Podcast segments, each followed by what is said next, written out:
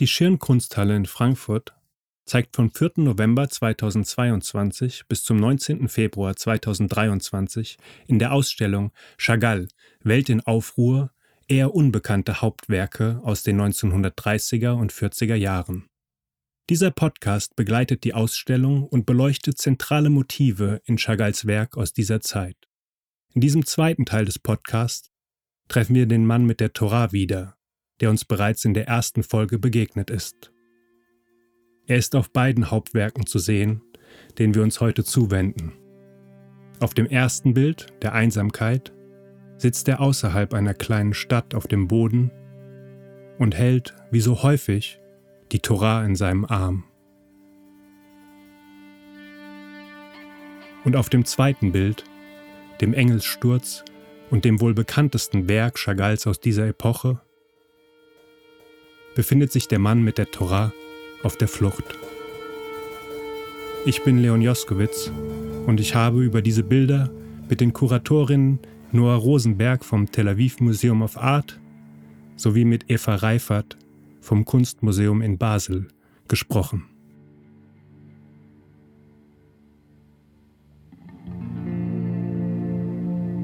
Beginnen wir mit dem Bild Einsamkeit, das Chagall 1933 in Paris malt.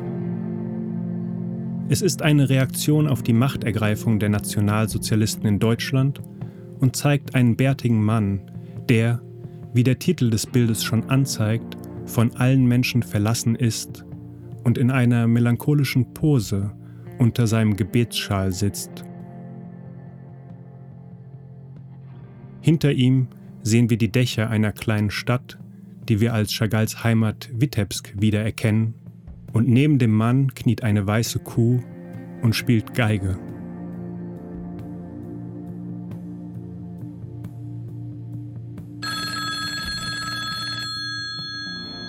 Seit ich das Bild vor einigen Monaten zum ersten Mal sah, bin ich von der anmutigen Trauer wie eingenommen. Erst das Gespräch mit Noah Rosenberg vom Tel Aviv Museum of Art hat mir geholfen, besser zu begreifen, wie es Chagall gelingt, auf diesem Bild seine eigene Situation mit der jüdischen Tradition zusammenzubringen. Hören wir mal rein. So let's talk about the elements. So you can see um, Lassen Sie uns die Elemente des uh, Bildes betrachten. Wir sehen, dass es eine uh, Kombination aus einem modernen und einem traditionellen, in der Religion verhafteten Bild ist. Was die Perspektive und das Thema angeht, also die konkrete historische Situation der Machtergreifung der Nationalsozialisten in Deutschland, uh, ist es ein modernes Bild. Und gleichzeitig wurzelt das Bild in einer religiösen Überlieferung. Das Bild zeigt einen Mann mit Tora und wir erkennen in ihm den Propheten Jeremia, der uns in erster Linie als jemand bekannt ist, der die Zerstörung Jerusalems beklagt. Von Jeremia wissen wir aus dem Buch Echa, das zum Tanach, der hebräischen Bibel gehört. Allerdings ist Jeremia mit einem Talit, einem Gebetsschal dargestellt, und da der Talit erst in der modernen Zeit auftaucht, verstehen wir, dass Chagall Jeremia in die Gegenwart versetzt. Dann sehen wir, dass der Prophet die Tora in seinem Arm hält. Dazu muss man wissen, dass es im Judentum strengstens verboten ist, die Tora aus der Synagoge zu nehmen. Sie ist das Geheimnis aller Geheimnisse, das Heiligste des Heiligen.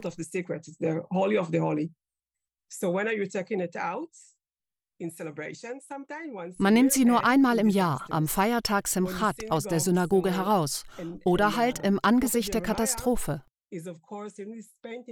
Chagall greift also die Geste von Jeremia auf, der in seinen Klageliedern die Zerstörung Jerusalems betrauert und ersetzt Jerusalem, die heilige und wichtigste Stadt der Juden, mit seiner eigenen Heimatstadt Vitebsk.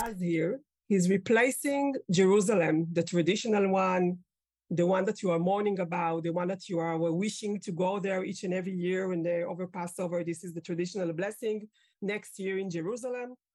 Uh, Außerdem sieht es so aus, als würde Rauch aufsteigen, als würde es brennen. Uh, it seemed cloudy or almost, I don't know, burned. There is a smoke coming from, uh, from behind. Wie immer sind Chagalls Gemälde vielschichtig. Aber mich interessiert besonders der Mann, von dem wir jetzt wissen, dass er eine moderne Fassung des Propheten Jeremia darstellt. Er hält die Torah im Arm, um sie zu schützen, und er sitzt auf dem Boden. Noah, was hat es damit auf sich? Sitting on the ground. When you're sitting on the ground is part of the morning uh, in der jüdischen Kultur ist es Brauch, dass man eine Woche auf dem Boden sitzt, wenn man den Tod eines Angehörigen betrauert. Der Mann ist also in Trauer. Und schau dir dazu den Stoff und die Textur der Tora-Rolle an.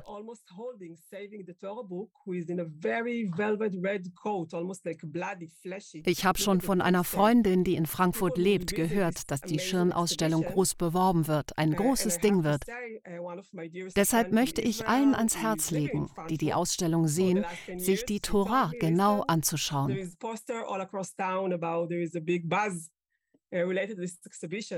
Sie hat diese intensive rote Farbe, wie rohes Fleisch, als würde sie bluten.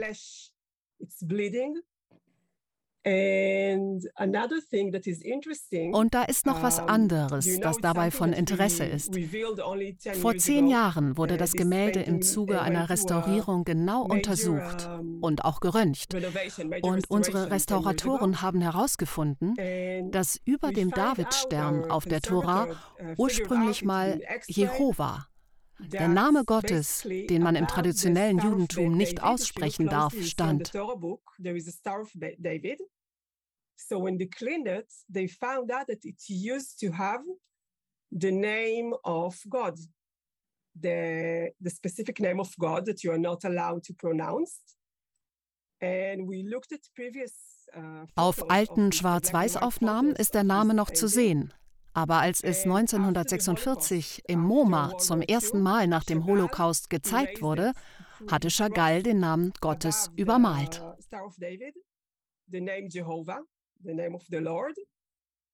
and this painting was exhibited in 46 at the MoMA, and it's the first time that you can see it after the Holocaust. Uh, that we can only assume or imagine uh, why Chagall did what he did, cross the name of the Lord. Vielen Dank, Noah, für diese erste Einordnung. Ich würde gerne noch auf die Geige spielende Kuh auf dem Bild zu sprechen kommen und über die Rolle der musizierenden Tiere bei Chagall überhaupt. Sie gehören zu den Motiven, die in Chagalls Werk immer wieder auftauchen.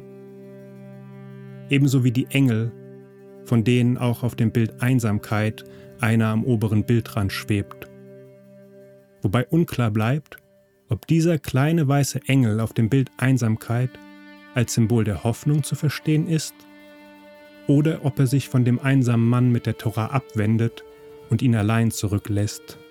In jedem Fall schwebt der Engel hier noch. Davon kann auf dem zweiten Bild, dem wir uns nun zuwenden wollen, keine Rede mehr sein. Wie der Name schon sagt, haben wir es beim Engelsturz mit einem vom Himmel herabstürzenden Engel zu tun. Dieser ist auch nicht weiß, sondern scharlachrot, und er taumelt mit aufgerissenem Auge durch eine dunkle, nächtliche Szenerie. Ein Mann mit einer Tora flieht vor dem Engel und dem Chaos, in das die Welt geraten ist. Ein anderer Mann wird durch die Luft geschleudert und im Hintergrund hängt ein jüdischer Jesus am Kreuz. Weder der Madonna mit Kind, die sich unter einem Flügel des Engels verbirgt, noch der matt leuchtenden Sonne oder dem gelben Tier, das auch auf diesem Bild Chagalls nicht fehlen darf, gelingt es, dieses Mal Trost zu spenden. Die Welt ist aus den Fugen und dieses Bild weiß davon zu berichten.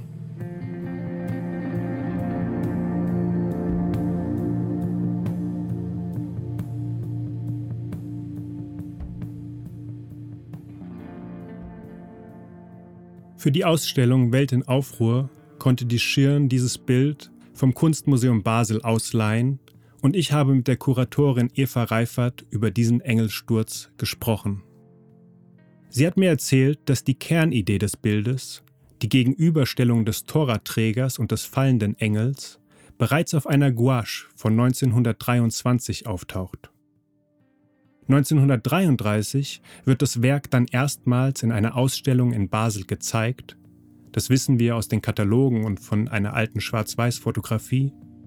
Aber erst im Jahr 1947, da ist Chagall schon im Exil, bekommt das Bild seine endgültige Form.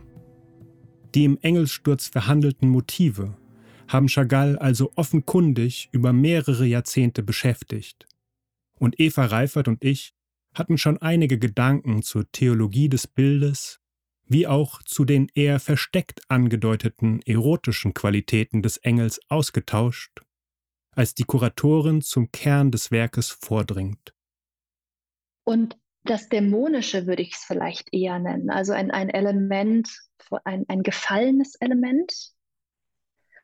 Und dass man vielleicht auch gar nicht so weit gehen muss, jetzt zu sagen, was für eine Art von Fallen dargestellt ist, sondern dass es einfach um den Sturz geht und auch nicht um einen Sturz in den Abgrund, das wäre ja nochmal was ganz anderes, sondern ein, ein Fallen, ein Gefallensein vom Himmel auf die Erde.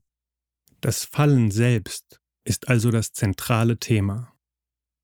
Es geht um die Kriege, die nicht enden, auch um das Scheitern der russischen Revolution und um das menschliche Leiden im Allgemeinen.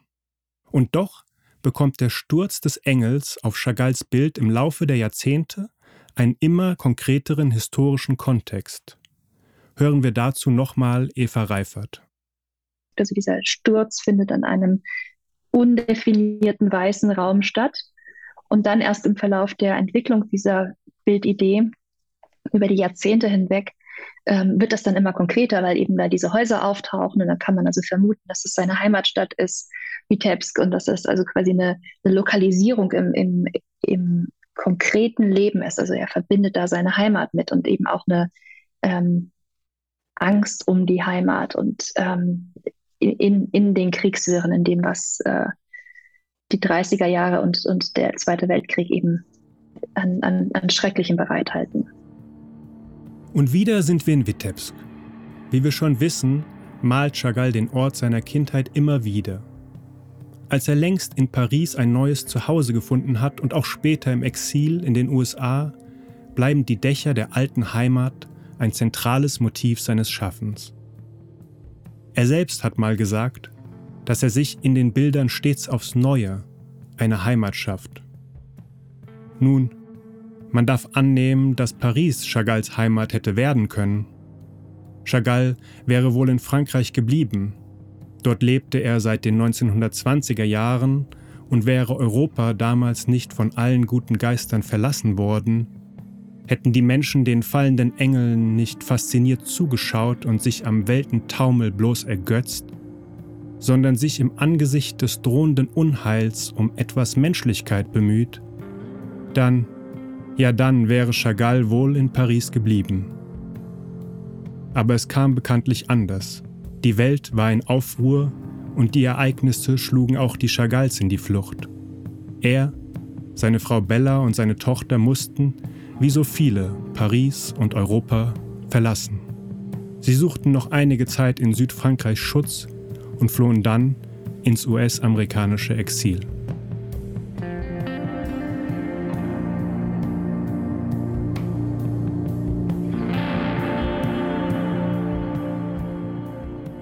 Sie hörten die zweite Folge des Podcasts der Schirn Kunsthalle zur Ausstellung Chagall, Welt in Aufruhr, die vom 4. November 2022 bis zum 19. Februar 2023 in Frankfurt am Main zu sehen ist und Werke von Marc Chagall aus den 1930er und 40er Jahren zeigt. Mehr Infos zu Tickets und zum Programm der Ausstellung finden Sie auf schirn.de. Zur Ausstellung bietet die Schirn zudem ein Digitorial an. Es beleuchtet an den Stationen Vitebsk, Paris, Jerusalem und New York die politischen Ereignisse, die Marc Chagalls Schaffen geprägt haben. Das kostenfreie Angebot ist abrufbar unter www.schirn.de/digitorial. Mein Name ist Leon Joskowitz und ich bedanke mich bei den Kuratorinnen Noah Rosenberg vom Tel Aviv Museum of Art und Eva Reifert vom Kunstmuseum in Basel für die Gespräche und bei den Hörern und Hörerinnen fürs Zuhören. Ich würde mich freuen, wenn wir uns in wenigen Wochen zum dritten Teil des Podcasts wiederhören. Dann begleiten wir Chagall ins Exil und bis nach Mexiko, wo er das Bühnenbild für das Ballett Alecco gestaltet und einen seiner allergrößten Erfolge feiert.